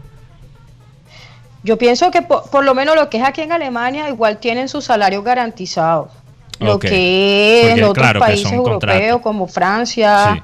eh, España, pues también. Eh, vimos, de hecho, sí fue que por lo menos en Italia, por la situación, Llorelli está en Colombia, alcanzó a viajar antes de, Oh, de todo esto. Ok. Entonces Llorelli Y está está, está en aislamiento, así es. En Colombia, pues, ¿qué te puedo decir? si ya las jugadoras vienen de 8 o 9 meses igual. Sí. Entonces, esta situación nada lo único nuevo. que en este momento le está afectando es el inicio de la liga, que ya Sí. estaba programada para empezar en 15 días. Imagínate, justo después que se anunció. O sea, para esta ep- Sí. es que para esta época, si no se hubiese dado el coronavirus, estuviéramos pensando en eliminatorias al mundial. Por- Oye, yo creo que Linares nos puede dar unos consejos, qué tipo de ejercicios eh, nos pueden elevar el ánimo, no sé, porque tú también eh, en tu entrenamiento, obviamente, eh, en la, la parte física también eh, es tu enfoque, ¿no? Pues sí, eh, o sea, tocamos eh, esos aspectos fundamentales, obviamente, que tiene que tener como base cualquier jugador. Pero en esto no soy experta en acondicionamiento físico, pero sí podemos eh, hacer, yo qué sé, unos 15 minutos de cardio y cardio podemos hacer saltar la cuerda, Exacto. podemos bailar, podemos eh, de pronto hacer un trote con desplazamientos cortos si tenemos un espacio, de pronto una terraza, O, por un ejemplo, par las que vueltas. saben, las que saben jugar o los que saben eh, con la bola en los pies eh, pegándola hacia arriba, ¿no? Eh, ¿cómo, cómo Pinola. se llama? Ah, claro, hacer malabares con el balón, eso entretiene. Eh, Al- Una vez un entrenador me dijo que la bola, el, el- la pelota del fútbol es como un amante, hay que tenerlo contigo todo el tiempo, básicamente. Sí. Entonces hay cosas que tú puedes practicar en la casa también, que ni siquiera Sí, tienes que claro. salir a una cancha para, para hacerlo. Sí, exacto, Ese- eso es lo Sí. que me refiero. Ese era el lema de Oliver, Oliverato en Supercampeones. El balón es mi mejor amigo y por eso él iba con el balón para todos lados. Eso iba a decir. Bueno, quizás este entrenador que me tocó era más romántico entonces, porque lo dijo... Era, era Oliver y Tom. Ah, O sea que Sí, si sí. sales, eh, si tienes una salida con tu novia, Sí. entonces el, el balón en la mitad de los dos. No, yo- Pues. no, Sí. te, te- te lo llevas Sí, pero no, en la serie del, del muñequito de Supercampeones así pasaba. imagínate. el maletín, claro. Ahora sé de dónde sacó él eso. Wow, yo, yo pensando, joder, qué palabras tan, sabias, tan profundas. Y él lo estaba sacando de un... ¿De, uno- dónde era tu entrenador? No era De Ucrania. De Ucrania, Sí, sí. Era de Ucrania. Seguro era fanático Sí, de esa serie. eh, lo más probable es que sí. Oye, no sé si tenemos a, Mm. a Camila Fernández, si ya la tenemos en línea. No te nos Estamos vayas, Ginari. ¿Cómo? Estamos haciendo el contacto. Ah, bueno, ok. Ella está. Yo en- quería responder la pregunta de hoy. Sí. Ah, Ah, sí, que bueno, te por enamoró favor. del fútbol. Sí, a mí me enamoró del fútbol y tengo que decir, y es algo curioso, eh, cuando yo estaba en el colegio, yo pertenecía al grupo como de baile de porrista, Ah, y en ese entonces, ese gru- el grupo del colegio pasó a ser las porristas del junior. Ajá. Estoy hablando de la época justo del 93, 94, O sea, tú fuiste 95. porrista Éramos de esas que de animábamos en el estadio. Y yo se me perdía la coreografía porque yo me Ajá. embobaba viendo el partido. Confession time. Confession time. O sea, Ginaris, tú fuiste porrista. Yo fui porrista del junior infantil. Infantil. Ah, el junior ok, infantil, ok, sí, ok. claro. O sea, estuviste en De el. pa- 6 años, 7 años más o menos. Ay, qué ternura. Yo no sabía que. Que ellos hicieran eso. Confession time. Sí. Confesión time, sí. Bueno, y todavía, toda- o sea, hay un junior de liga infantil. Claro, todavía hay, ¿verdad? Pero ¿Existe eso todavía? Yo jamás he No, escuchado. hace mucho tiempo que no. Ah, Eso estaba a cargo de un Imagínate. coreógrafo de nombre, de nombre o apellido Guido y él desde hace rato dejó esa parte infantil. Solamente sé que ahora hay, pero ya otra cosa, ya Sí, no son más mismo. grandes. Ya O sea- de pronto son más de verdad de animación Sí. de ilustración para los hombres que como antes que se montaba realmente una coreografía en el medio tiempo y todo eso. Ah, Entonces eso me parece genial. entonces Yo creo que, de- no sé, la- Sí. las porritas del Junior Entonces- ojalá se inspiren, se llenen de energía. Pero el entonces, Inari, tú cuando tenías que 6, 7 años y estabas Así ahí es. apoyando a los niños a jugar, o sea, ¿qué viste en la cancha que te inspiró? ¿Puedes recordar? No. El pibe. Sí, o sea, yo, Sí. yo tengo la sensación de estar sentada ahí con Sí. mi pompón y mi uniforme y, y teníamos que animar el gol, pero yo era siguiendo el balón, siguiendo la jugada. Entonces tú Yo tenía querías una meter ficha el gol. pibe grandísimo pegado detrás de mi puerta. Ajá. Ah, Eh, y Ya me se gustaba sabía lo mucho. que y de venía, hecho, yo soy la menor de dos, eh, de tres hermanos, Imagínate dos hermanos también. mayores. Eso y sin embargo, yo era la que me iba para los partidos de mi papá de la empresa. Mi papá no llevaba a mis hermanos, sino a mí. Yo era la más que tenía Wow. ahí, o sea. Qué maravilla, me encanta eso. Qué bueno, qué bueno. Yo era enamorada del Junior desde muy pequeña o sea, y, del, Ah, y del fútbol en general. Por eso lo critica con tanta fuerza. Claro, Así claro. es, claro. bueno, que sí. porque te Me quiero, te, muchísimo que se haya te convertido aporreo. para mí. te aporreo, te aporreo, no sé Sí, cómo es el para, asunto. para mí, para mí, yo estaba contando la semana pasada, no sé si escuchaste, pero para mí fue el Mundial del 2006. Porque vi, o sea, vi lo peor y lo mejor del fútbol ahí mismo, pero me encantó la manera, la emoción global que se sentía en ese momento.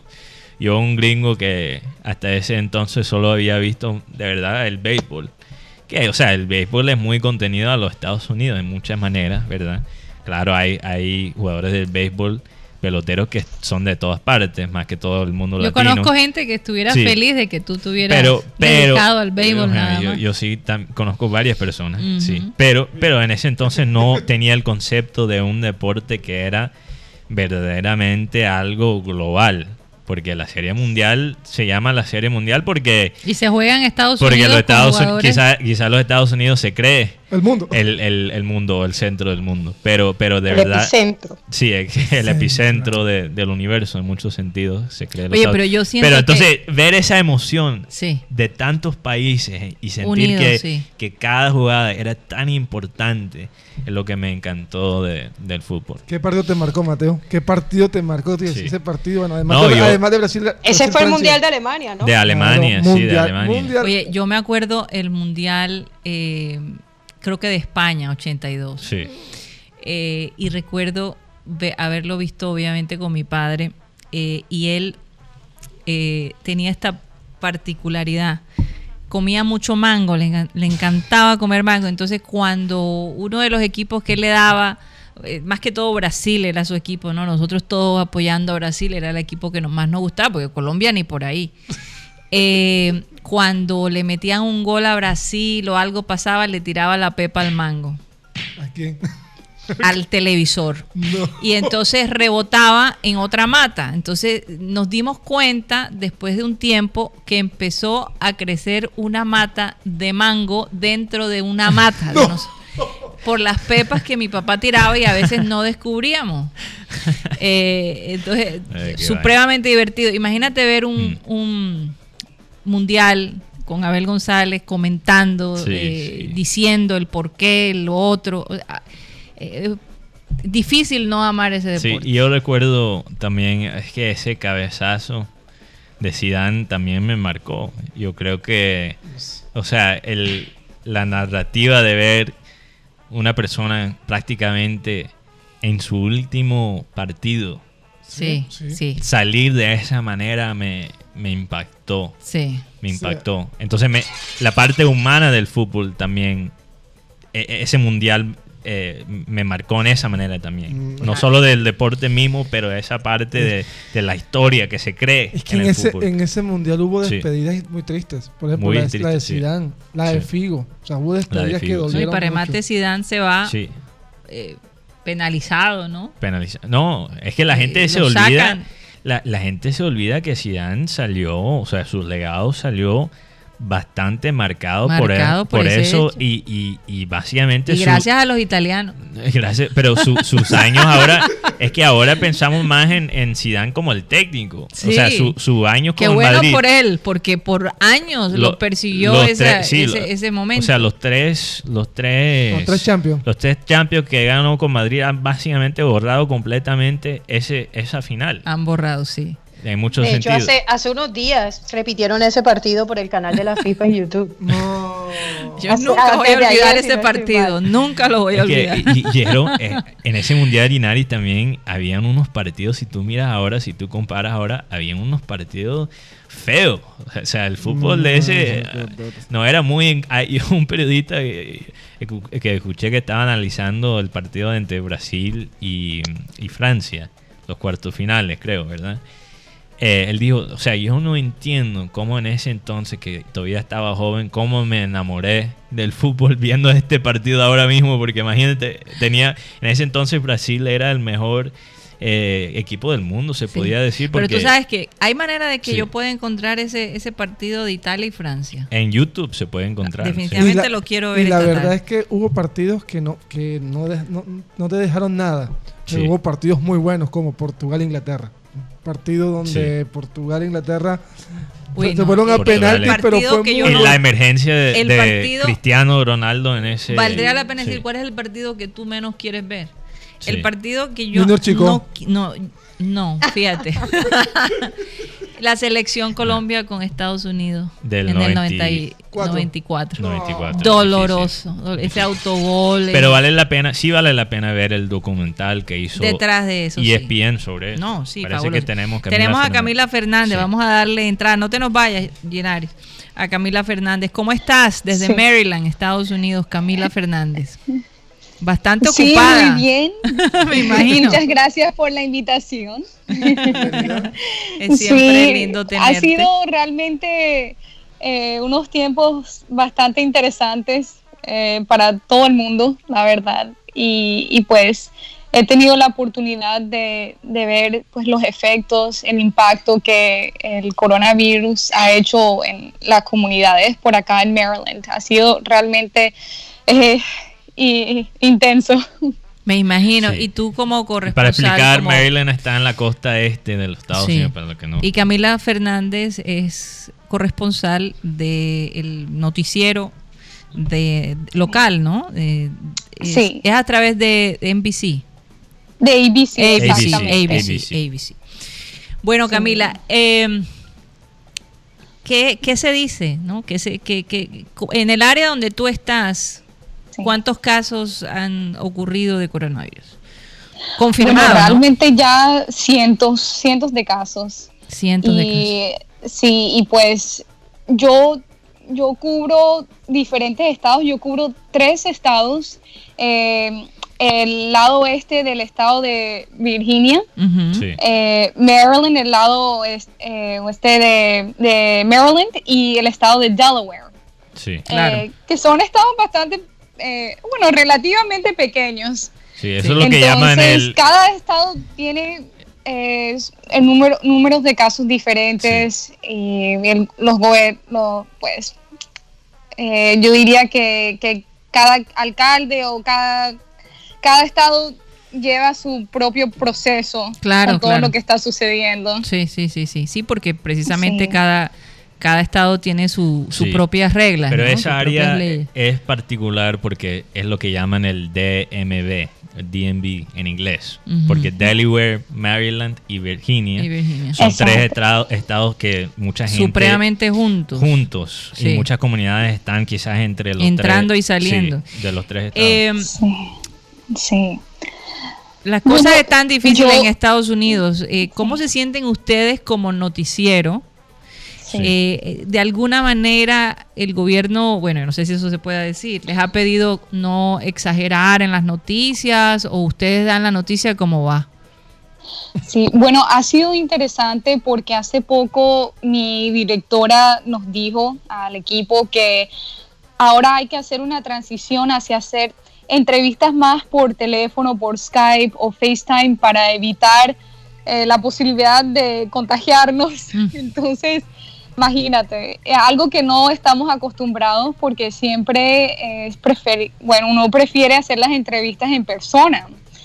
Entonces, han sido cambios bastante interesantes. Ya nos han separado un poco.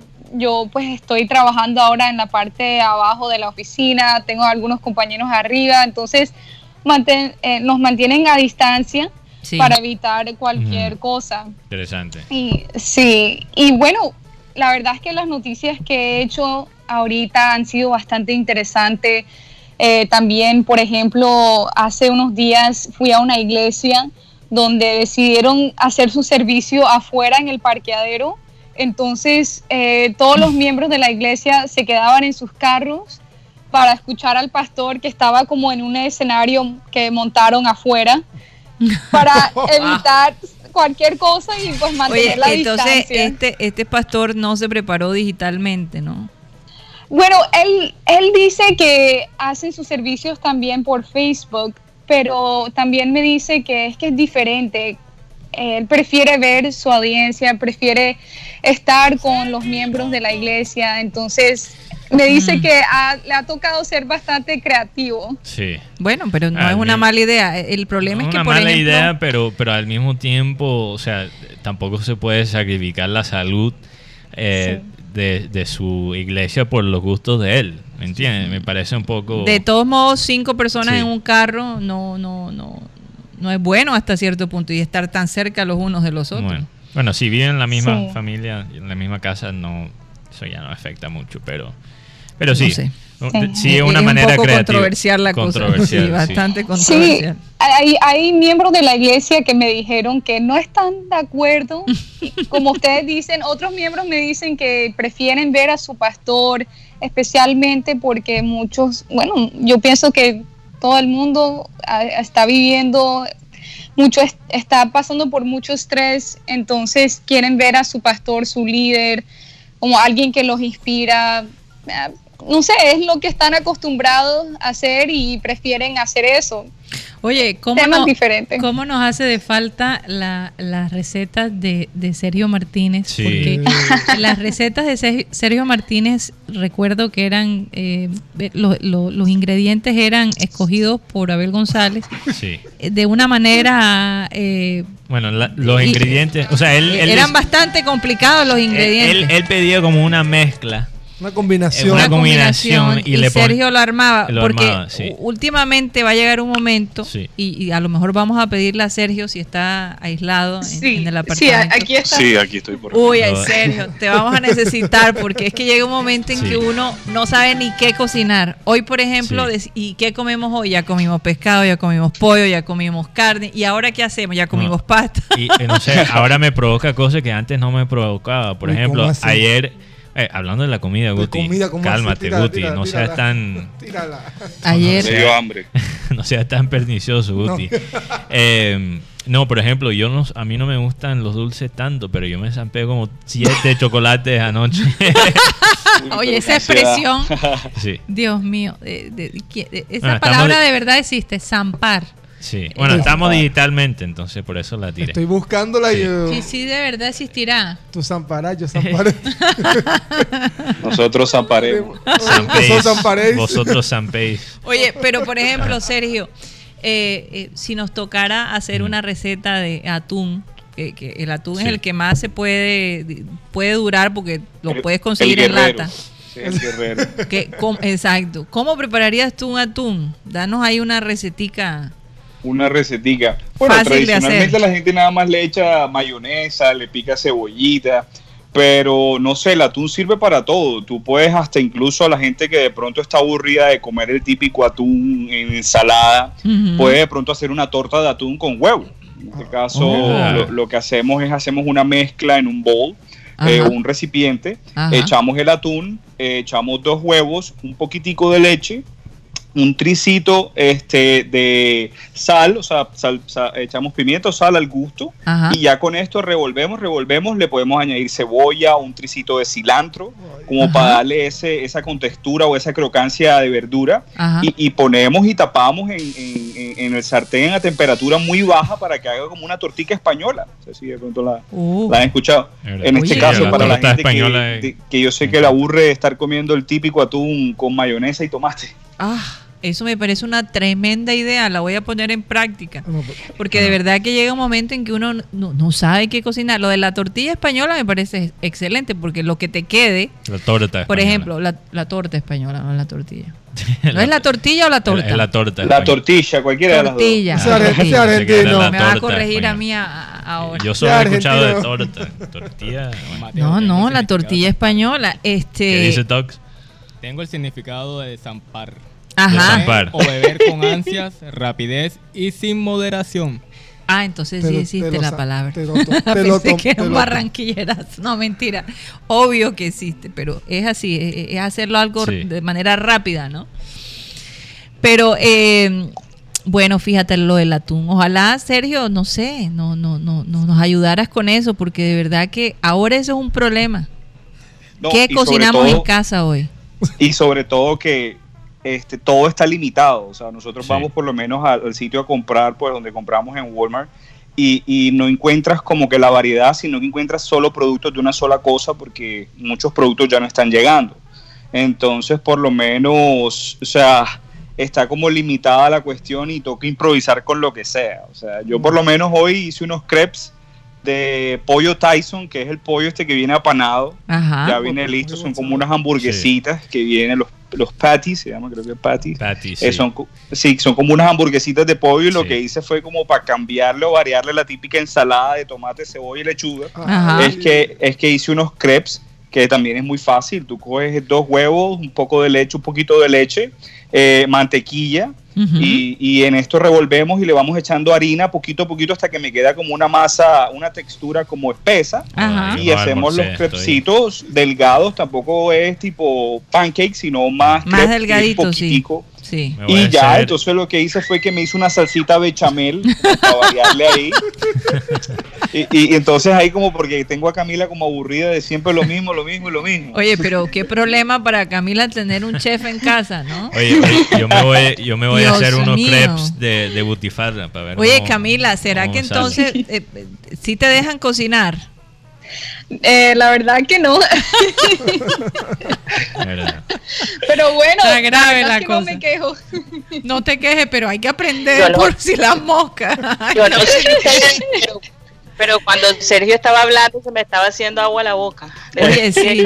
Joder, sí, tengo- Yo, yo no almorcé, yo nunca como antes del programa, entonces yo sí estoy a punto de desmayarme. Pero tú sabes que vi también, Sergio, eh, Sí. es posible que uno haga eso y lo ponga en, en un contenedor donde haces los cupcakes, lo- lo- los, Sí. eh, los- lo pones allí, Los lo metes a lo- sí. los pudincitos, lo, lo metes al horno y te queda como en forma de, de cupcake. Delicioso. Total, claro, porque le das la forma. Totalmente de acuerdo. Y rapidito, eso en menos de 10 minutos está listo. Mañana para el desayuno va eso. Bueno, definitivamente. Yo mañana, mañana al aire puedo dar Los mi tuna melt. puedo dar mi review. Vamos a ver qué pasa. Pero ¿qué dices tú, Sí. Sara? sándwich muy famoso eh, en Estados Unidos que se llama el tuna melt, que es Ah, con sí, se mezcla el atún con huevo cocido, mayonesa Sí. y le echas un poquito de condimentos Ajá. y después lo, lo metes en empanizado con queso, ya sea cual- cualquier queso que se derrita, puede ser queso Sí. mozzarella o cualquiera de ese tipo de queso y asas el pan con mantequilla en un sartén de lado y lado. Entonces Muy el bueno. queso se derrite y, el, y la, la- esa ensalada de atún que hiciste con huevo y mayonesa adentro también se calienta un poquito y es el famoso sándwich tuna melt. Uf, bueno. ese es otro, otra, otra buena. des- Definitivamente tenemos que, que hacer esta, Por ese cierto, recetario. lo- los sitios de chuzo de Granada han cerrado. sí. No hacen ni siquiera a domicilio. Eh, habría, Hacen sí domicilio. hacen domicilio. hacen- Alan di- aquí dice que sí, gracias a Dios. Oye, qué fortuna la que nosotros ahora, tenemos. ahora tengo. Oigan, saben también, eh, eh, he pensado, vamos, le, le propuse a la, a la doctora Nancy, que Sí. es nuestra nutricionista, que nos haga unos videitos de eh, cosas que podemos hacer que nos Sí. mantengan con el ánimo arriba, Alto. En alto. Ciertas, Chocolate. Quizás por eso me comí todos esos chocolates. porque Por cierto, esos chocolates eran para mí, no para ti. Pero lo que les iba a decir es que si hay algo que ella me enseñó a tomar en las mañanas y que yo traté de, de- de pasar ese video, vamos Sí. a ver si, si lo incluimos. para que el lo té de coca también. No, eh, espérate, espérate. Déjame terminar la bebida. Entonces, miren, jugo de naranja, Ajá. zanahoria, manzana y espinaca. Todo eso lo, lo, lo licúan y se lo toman en ayuno. Ayuda muchísimo al sistema inmunológico. Te lo eleva. Así que fíjate que había una frase que no la conocía sobre la manzana. Come una manzana y evitarás... eh, Doctor. ¿Cómo es que? No suena lo mismo en No español mismo, porque es una ¿cómo frase se- de inglés. ¿Cómo dice la frase? Si, si básicamente si comes una manzana todos los días, evitas el doctor. Evita, doctor, porque Sí. la manzana ayuda al sistema inmunológico. Ahora, y esto por no favor, son inventos míos. ¿ah? Por favor, no paran de ir al doctor solo porque te comes una manzana. Eso no- No, obviamente, obviamente. Valga la aclaración. Sí, pero, pero tomarse ese juguito en las mañanas antes de comenzar el día Sí. es sencillamente espectacular. Te Bastante ayuda con tu sistema digestivo, con tu Mm. sistema inmunológico. Te Sí. prepara para, para lo que viene. Bueno, y, y qué, Te- un poquito, una manzana todos los días evitas el doctor y quizás una copa de vino todos los días y, y evitas el psicólogo. Entonces, ahí tiene...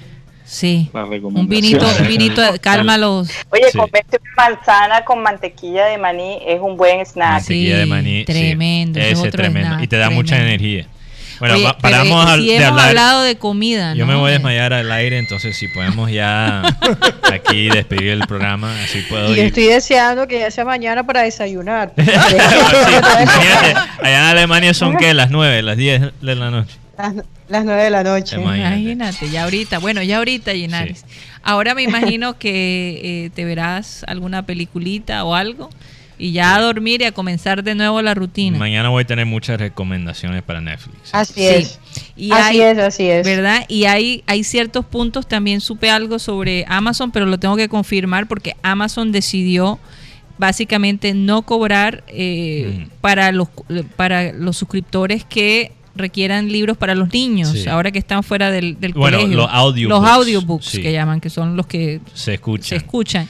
Eh, Bueno, y yo- para los estudiantes, mientras los colegios estén cerrados. Escuché No de- sé si para Colombia. Eh, escuché de Pero- otro servicio, pero lo tiro mañana. No. Entonces, Uy, no, sí, ni yo siquiera lo- espero que no sea uno de esos servicios. No he dicho nada. Mateo. No he dicho nada. Solo estoy hasta- creando, Estoy- hasta eso es posible Estoy que creando la expectativa ciertos para canales de entretenimiento adulto decidan Yo soltarlo no para que sea nada. gratis. Para que no se estás pierda mañana. presumiendo bastante. Yo- yo- estás yo presumiendo conozco- bastante. Mañana Sí, no se sí. pierdan satélite. con- Mañana Sí. no se pierden para saber cuál es el servicio. Y, y vamos a ver si vamos tirando unas receticas para dar unas ideas, porque Sí. de verdad que la cuestión va a ser de creatividad. Sí. Cómo manejamos la comida que tenemos, cómo balanceamos la cosa, eh, porque el, el- no sé cómo va a ser eh, en esta cuarentena que nosotros si vamos a poder hacer un pedido ahí a, Sí. a- a los Bueno, ya restaurantes. estamos que nos- sobrepasados aquí. Bueno, pero como Sí. estamos digital y no tenemos a nadie que nos diga ya hay que cortar. Bueno, yo soy el que estoy diciendo que hay que cortar porque quiero ir a comer. Bueno, un abrazo para Ginaris, para Sara, para Sergio y Camila Sí. por haber estado aquí con nosotros. De verdad, un Siempre. super placer. Sí, Igual para ustedes, un placer. gracias. Estamos ahí, Cuapé, y bueno, dale, a ver si de pronto mañana me jalo otra recetica. Por favor, por favor, sería fabuloso. Y mañana prometemos traer este tips eh, de entretenimiento y Sí. cositas que vayamos aprendiendo para compartir con ustedes. Yeyito va a Yo participar mañana comida. más. ¿Ah? Yo pensaba que era comida. Ah, bueno, también puede, puede, puede que trae. Ahora, una cosa sí, eh, estamos tratando de tomar la decisión si vamos a seguir transmitiendo desde aquí, desde el estudio. Yo creo Parece que por ser ahora que sí. por ahora sí, porque personas que trabajan en los medios tienen acceso Sí. a los lugares de trabajo, entonces en- el estudio afortunadamente no está tan lejos de donde vivimos, entonces es muy fácil Bueno, de- llegar. En el caso de nosotros, El trajín de, la- de Alan sí. eh, es- eh, de Alan es, es un poquito complicado, Sí. Pero la gente que maneja bicicleta también se las está llevando todas. Sí, hay que darle a Alan ese. Bicicleta y moto, ¿no? Sí. Bicicleta y bueno, moto. Ahí Alejandro individual. nos mandó ese condón de cuerpo. Para Ay, todo el por cuerpo. Dios. Por Dios, por Dios. Mateo, hoy, hoy a Mateo se le alborotó Sí. la lengua. Bueno, vamos a despedirnos, a pedirle como siempre a Abel González Chávez que por favor despida este programa. Les voy a dar el versículo de hoy, tómenlo en serio, en lo más profundo de su corazón. Jehová está en medio de ti, poderoso. Él salvará, se gozará sobre ti con alegría, callará de amor, se regocijará sobre ti con cántico. Qué bueno es Jehová. Si uno pudiera encontrar así a alguien que prometiera, que, es, que, es que esto es un canto, un canto. Jehová está en medio de ti, poderoso.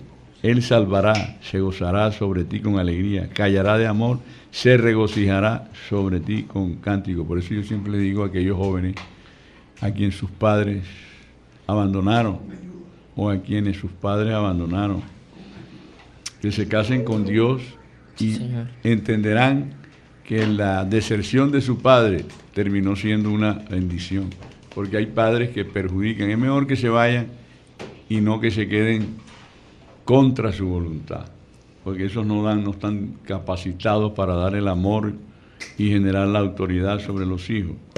Por eso, si tu papá te abandonó, asume a Dios como tu papá y habrás ganado. Señoras y señores, se nos acabó el time.